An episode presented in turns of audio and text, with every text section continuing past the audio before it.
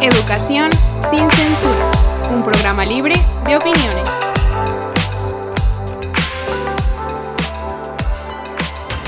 Muy buenos días, tardes, noches, espero que estén pasando bastante bien. El día de hoy, bueno, ya voy a tratar de cambiar de introducción porque es muy repetitivo con el día de hoy, el día de hoy. Este, vamos a hablar sobre un tema controversial que se dio las redes sociales principalmente y es que a ver, aquí somos como que un 30, más o menos 70%, somos tres hombres contra una mujer. 75%. Ah, 75%, perdón. Por eso soy enfermero, maestro. Entonces. Discúlpeme, también un enfermero debe de saber matemáticas. Si no, ¿acaso me va a dar una dosis alterada? Eh, estadísticas, sí, sí, sí, estoy de acuerdo, definitivamente de acuerdo que los enfermeros llevan por lo menos estadísticas. Sí, por lo menos. Por lo menos. Por lo menos, pero eh, hoy, no es el tema, posteriormente vamos a hablarlo, pero a ver, vamos a, a, indagar un poquito más. En días pasados se suscitó una publicación que a nosotros como docentes nos llamó mucho la atención y es que, a ver, señoras piden que se regrese a su cargo a un director de una escuela en Colima. Y no más porque estaba bien guapote. Pero a ver, en contexto a lo otro, a lo anterior, anteriormente, se dio que una madre de familia pidió la, la destitución del cargo de una maestra de preescolar porque mostraba además, pero dicen que la dio el marido.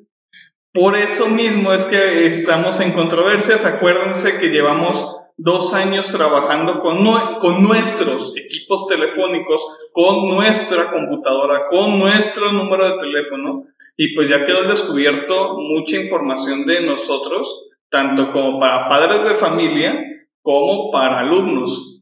Pero hay gente que ha este, tenido esa limitación por, ahora sí que ya sea teniendo otro número de teléfono, ya sea que no comparto mis redes sociales, ya sea que estoy totalmente oculto y que no quiero que sepan.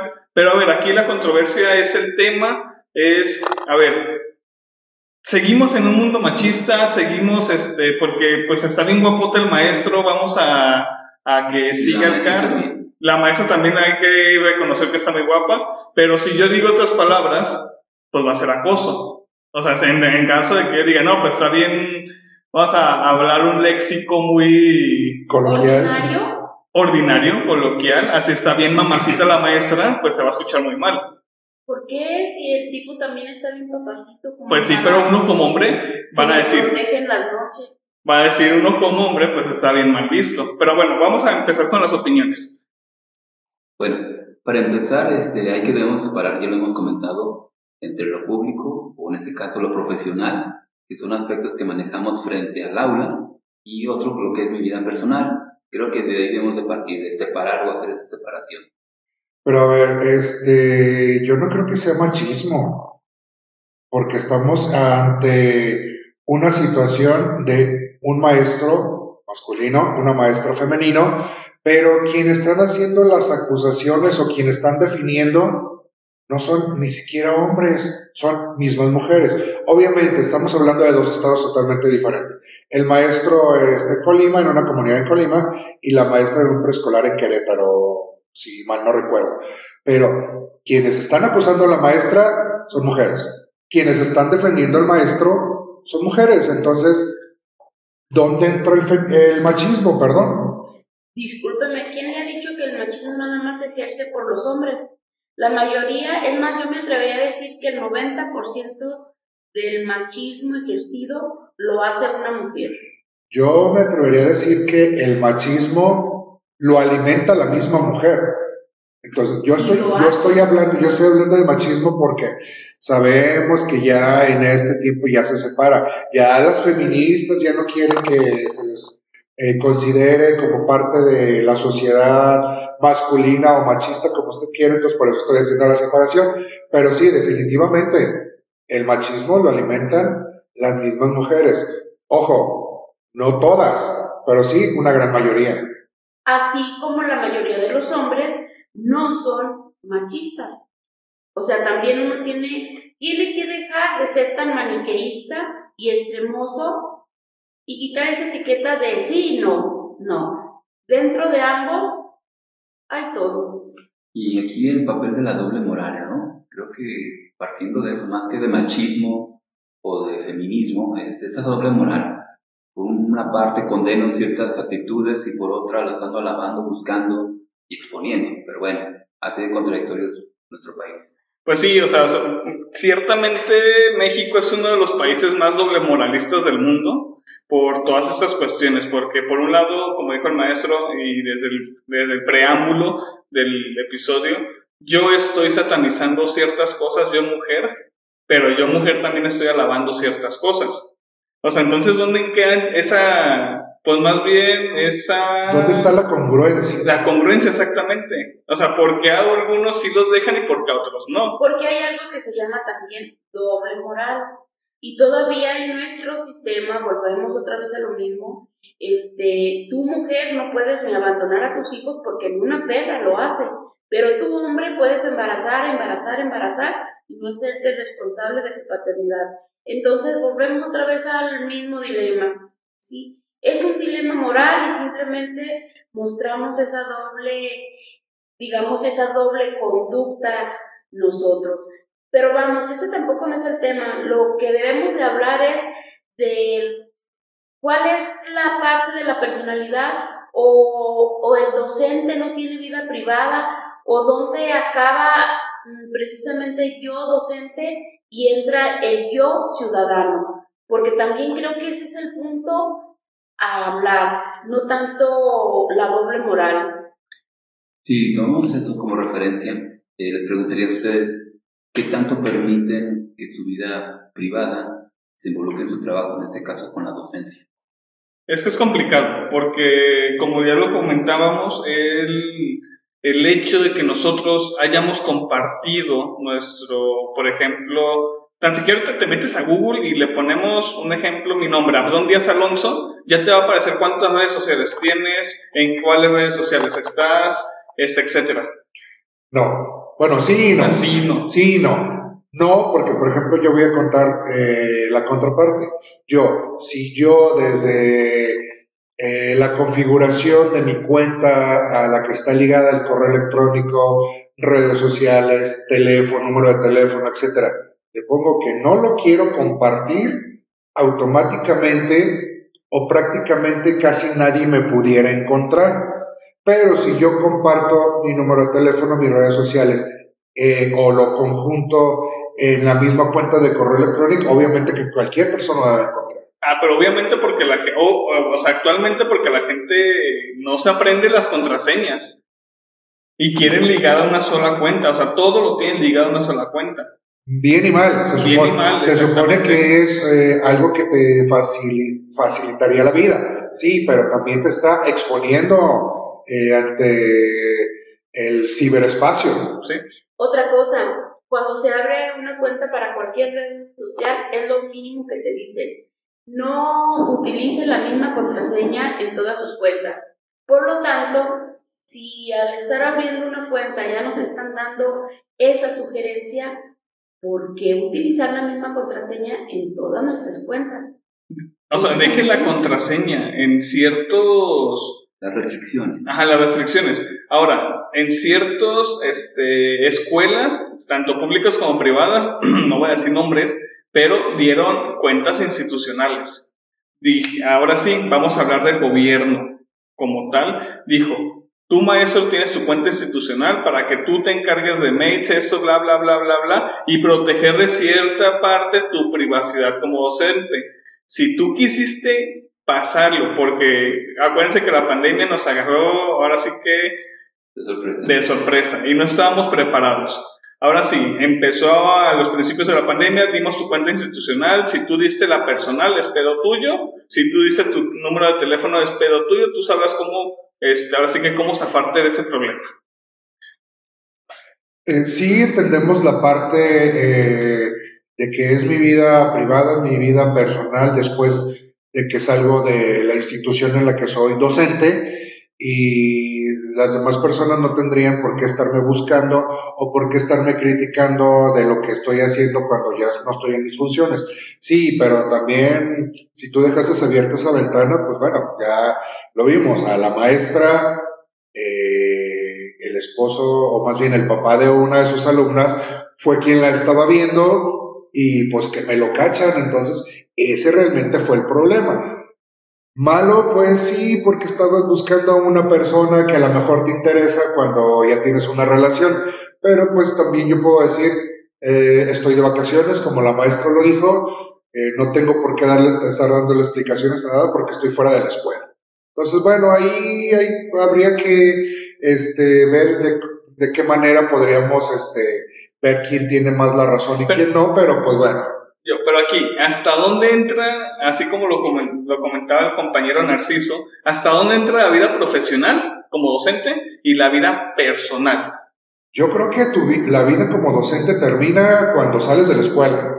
O sea, ya cuando salgo de la escuela ya me puedo ir a con los alumnos, ya me puedo ir a, bueno, a con los alumnos. Sí, si los alumnos son mayores de edad ah, y, este, y es algo es cumpleaños de alguno, por ejemplo, fuiste su padrino de generación, bueno, ¿por qué no? Es que aquí ya entra otro tema, ya entra otro debate, porque gracias a eso también ha habido ciertas uh, malinterpretaciones, si no, de que se han filtrado los packs de maestros, se han filtrado esta información de maestros, ha pasado esto, ha pasado lo otro.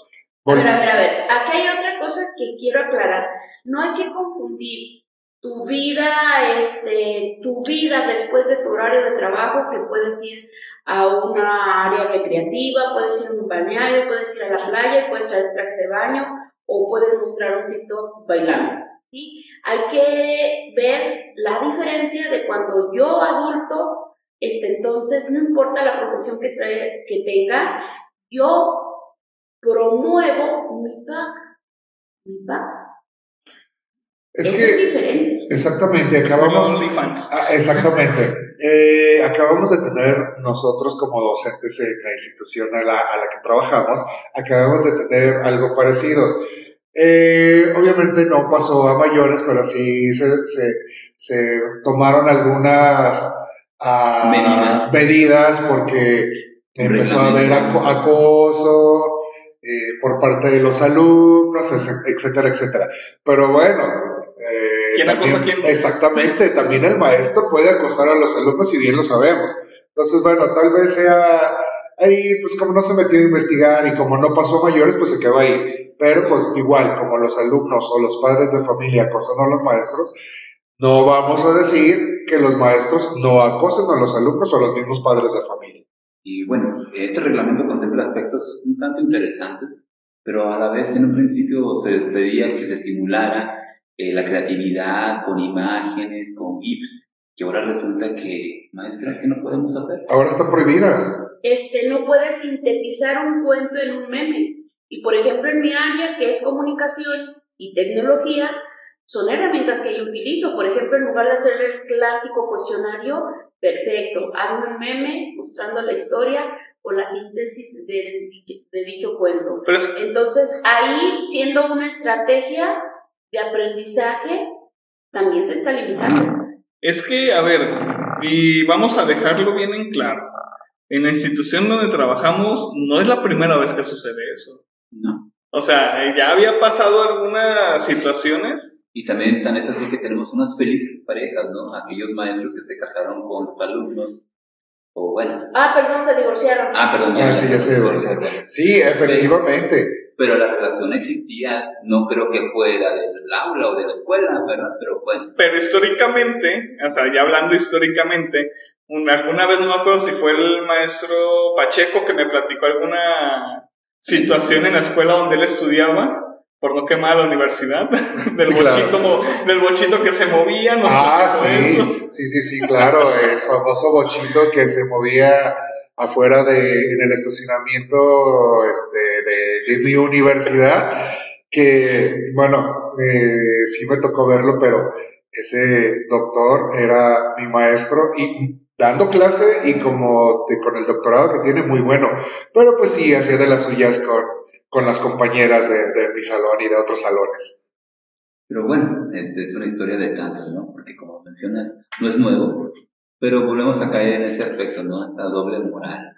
Sí, o sea, la doble moral pues siempre va a existir y ahora sí que yo me acuerdo y tiempos inmemorables de que los maestros inclusive cuando yo estaba en secundaria acosaban a las alumnas y ahorita se da más el auge por el uso de las redes sociales como tal y quieren restringir algo que pues se promovió abiertamente. O sea, ahora sí quieren restringir algo que al principio se estaba promoviendo el uso de la comunicación. Vamos a estar todos comunicados y para resulta ser que resultó ser un arma de doble filo en todos los sentidos.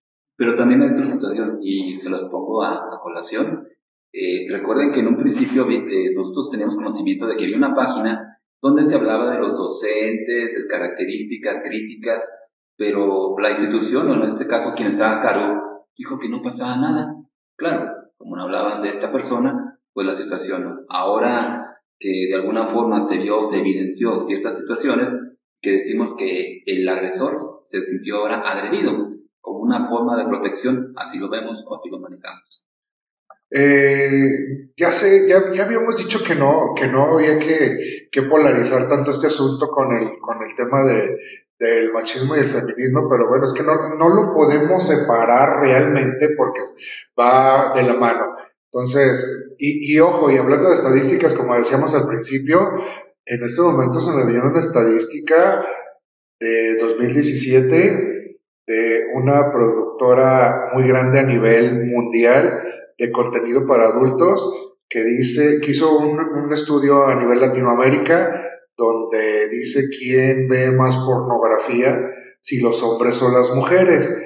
Y resultó que las mujeres ven más pornografía que los hombres. Ojo, estadísticamente hablando y de eh, eh, información extraída de la misma página de esta productora. Pero ellos mismos dicen que esta tendencia se viene arrastrando desde 2014. No hay un estudio posterior a 2017, pero yo estoy seguro que con pandemia esto siguió la misma tendencia o aumentó. Pero vamos a ver, entonces ahora resulta que no podemos ni masturbarnos, que no podemos mirar también imágenes, que no podemos este, consumir pornografía las mujeres. Por favor, hombres, estamos en el siglo XXI y nosotros hemos consumido pornografía al igual que ustedes desde la antigüedad. Así que, por favor, déjense ya de su doble moral, que este es un lugar donde se desarrolla, donde se promueve un pensamiento crítico y reflexivo, no un pensamiento que censura el ejercicio de la vida sexual e individual de cada uno de nosotros. No, no me dejó terminar mi punto. Pues va muy mal encaminado. No me ¿eh? dejó terminar mi punto. Mi punto es, entonces, si las mujeres son las que ven un poco más de pornografía que los hombres porque tienen derecho, entonces porque las mismas mujeres satanizan algo que también tienen derecho. Exactamente, que también tienen derecho. Pero a ver, ya, a ver, a ver, volvemos otra vez a cuestiones culturales y de educación. ¿Qué te dice la cultura? Tu hombre sí puedes estar diciéndole estás bien buenote y te, y te quiero en mi cama. Y yo, mujer, no puedo decirte, oye, Pacheco, qué guapo estás y me encanta tu estatura. Lo has dicho, Esperanza. O su buena letra, sobre todo cuando te paras frente al pintarrón. A ver, pero. Buena letra no tengo, pero. Estamos saliendo un poquito de la tangente, pero a ver, yo quiero dar una cifra muy a lo mejor muy escandalosa y en ciertas universidades ya han salido muchos acosadores. A ver, a ver, a ver. Espérame, espérame, espérame. ¿Está espérame, cambiando el tema? No, no estoy cambiando el tema. No, estamos, hablando del, mismo acoso. Estamos hablando del mismo acoso, pero a ver, en UDG, así es, así es su... Abiertamente. Abiertamente. Este, ya sacó, o más bien los alumnos se encargaron de sacar durante ciertos años atrás, vamos a hablar unos cinco años atrás, este, si es que más, a lo mejor hay, a lo mejor hay cifras de más atrás, pero no se vio tan, este, tan reflejado en la actualidad. UDG y sus alumnos sacaron una lista de acosadores. A ver, vamos siendo más concretos. ¿Por qué no hay mujeres en esa lista? Si también hay mujeres que acosan a los alumnos. no nos Ah, vayamos. perdón, están mal informados porque déjenme decirles que sí hay una gran lista este, de mujeres acosadoras. Las redes sociales no lo publican. No lo Ah, publicaron. entonces No lo han publicado. ahí, ahí entonces vamos este, a comentar también qué función desempeñan los medios masivos de la comunicación en ese tipo de información. Son machistas. Bien, bien. Eso no es ser machista. A ver, ¿por qué no sacan una a ver, ¿por qué? A ver, aquí, aquí, aquí. ¿Por qué no sacan una publicación de una mujer acosadora? A ver, pero creo que ya nos salimos un poquito, bastantito de la, del tema. Eh, estamos hablando sobre qué? Acoso. Acoso. Eh, pero estamos comenzando sobre el perfil y nuestra vida pública y privada. Así Ajá. es. Sí nos estamos Sí, sí. saliendo del tema porque el tema fundamental es yo docente o yo abogado o yo médico, este es mi horario de trabajo y por lo tanto mi rol es de acuerdo a mi profesión. Saliendo de este lugar soy un ciudadano más que cumple otros roles. Eso es específicamente lo que quiero que quede claro. pero no se lleva a cabo. Por ejemplo, lo- no, no solamente es de los docentes. eh, hemos, hemos encontrado comentarios de que ya vieron al doctorcito está tomando en ese bar que de la esquina. Pero bueno, es, eh, volviendo a la exposición, eh, no hay tanta eh, carga moral o culpa o restricción cuando es un docente. En el caso del, del maestro, perdón, del médico, el médico hay médicos muy, muy guapos, muy, entonces se exhiben, no pasa nada. No he escuchado de alguien que diga, es que el médico en su red social publicó en traje de baño, o la enfermera, yo no he escuchado cosas así. He escuchado sobre los docentes, lo que menciona la maestra Esperanza, la carga o esa papel que se le da al docente, como diciendo, después de tu casa, eh, la escuela es tu segundo hogar. Había una, había un dicho, no voy a decir quién me lo dijo, pero decía que tú eres la figura pública. O sea, tú eres una figura pública y impones respeto y autoridad ante la sociedad. Disculpe, pero también ahí estamos hablando de cualquier otro profesionista. Así que la persona que le dijo eso, tráigamela para debatírselo. Punto número dos, volvemos otra vez a lo mismo. Este, nos estamos, estamos utilizando estrategias de comunicación mediática, manipulando otra forma de pensar, porque pónganse a investigar y se van a dar cuenta que enfermeras, que médicos, que abogados tienen también su vida privada y también publican fotos. Como es, no puedes andar con, con un suéter de cuello de tortuga en la playa. Obvio que vas a traer un traje de baño. Somos seres humanos, al fin de cuentas, y, pero ahorita estamos más expuestos, obviamente. Y hablo por las dos contrapartes, tanto este, como docencia, tanto como profesionista del otro lado, porque yo me encuentro pacientes en la calle y me dicen, es que eres totalmente diferente acá. Pues sí, ya salí de mis labores, de mi hospital, de mi casa de descanso, de mi escuela, y pues yo soy otra persona acá afuera. Aquí entonces ponemos en tela de juicio eh, cómo te ven fuera de tu, de tu profesión o que no te están viendo como persona, si te están viendo como señor arquitecto, señor licenciado, Ah, porque- señor ingeniero, porque, a ver, a ver, doctor. Entonces, por favor, Hay gente que en sus, en sus perfiles de Facebook, Instagram, etcétera, se pone doctor, Fulanito. leak, ay, perdón. Arqui. ingeniero, arqui. Arqui. O sea, Ah, por favor, alguien que sabe un poco lo básico de sociología se puede dar cuenta que esa persona lo que está promoviendo es un estatus social y a través de fama, de no de prestigio. Y entonces también muestra lo frágil que es como individuo, Ah. porque primero es una persona y el otro solamente es tu, tu uniforme de profesión. Entonces, saliendo de tu trabajo, por favor, quítate ese uniforme de tu profesión y sé el ser humano. Entonces, volvemos otra vez y caemos al mismo punto. No, no, aquellos que se ponen arqui, o dígame ingeniero, o dígame licenciado, o soy maestro, o soy doctor, por favor, son tan pequeñitos que necesitan espaldarse en una abreviatura de profesión. En alguna ocasión un maestro nos decía eso, ¿no? Decía, este, haciendo hincapié en aquellas personas que anteponen su nombre, de su profesión. Y siempre nos decía, en tu acta de nacimiento no viene Arqui, Doc, fulanito de tal. Eh, exactamente, entonces yo por ahí me encontré, bueno, más bien una, un alumno me, me comentaba que si no le decían arquitecto al maestro, les bajaba un punto. ¿Dónde queda el egocentrismo de esa persona? No, pues más bien el egocentrismo de la persona que, que bueno, ya sabemos y creo que ya lo habíamos este, hablado en un podcast anterior, perdón, donde el tener una, eh, una licenciatura, un doctorado, una maestría, no te hace realmente mejor persona. Mejor persona, exactamente. Y volviendo al punto de los perfiles, eh, no sé si se han dado cuenta o les ha pasado, que ustedes tienen un alumno y les empiezan a llegar solicitudes del papá, de la mamá, de todas aquellas personas que están relacionadas con el alumno, pero pues uno creo que debe delimitar esos aspectos. O sea, ahí ya la cosa se invierte y es hacia el maestro.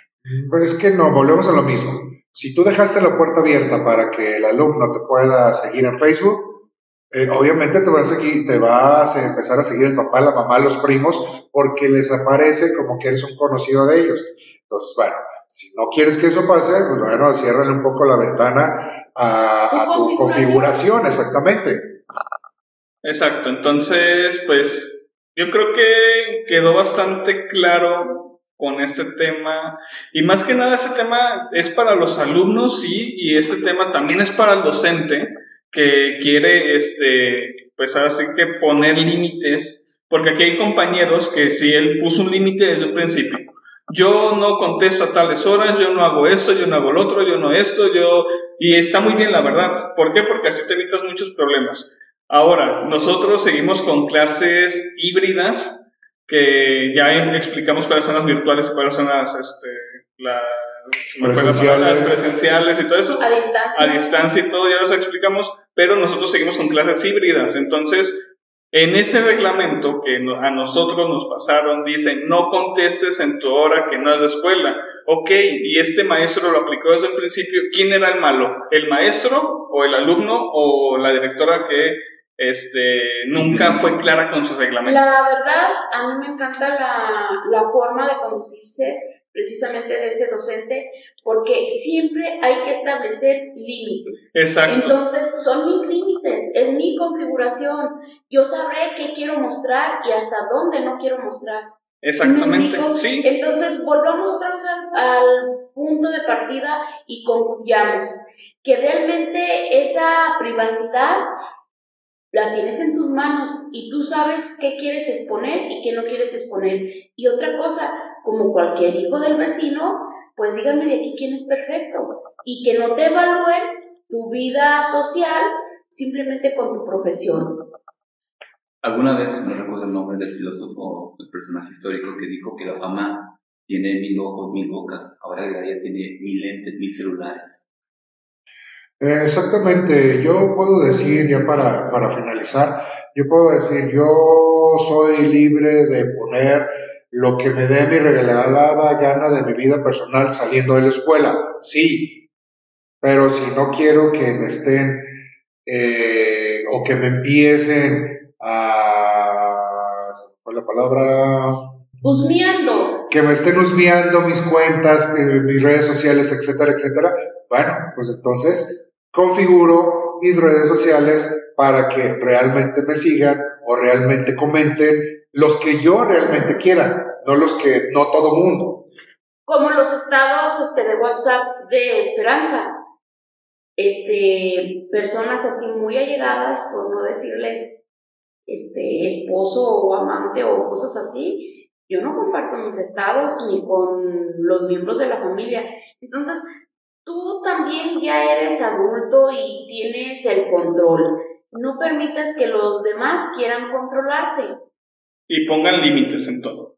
Exactamente, eso sería como conclusión y que no y que dejemos ya ese estigma de, de poner de un extremo de que esto sí se permite y esto no se permite. Bueno, próximamente mi perfil tendrá que será bueno. Voy a poner el perfil de tanta, tanta ¿cómo se llama? invitación a esto, al pecado, que pues no sé, a ver, ya después se nos ocurrirá algo aquí. Pero bueno, entonces ya dimos por conclusión. Eso es todo por el día de hoy. Nos escuchamos y nos vemos hasta la próxima.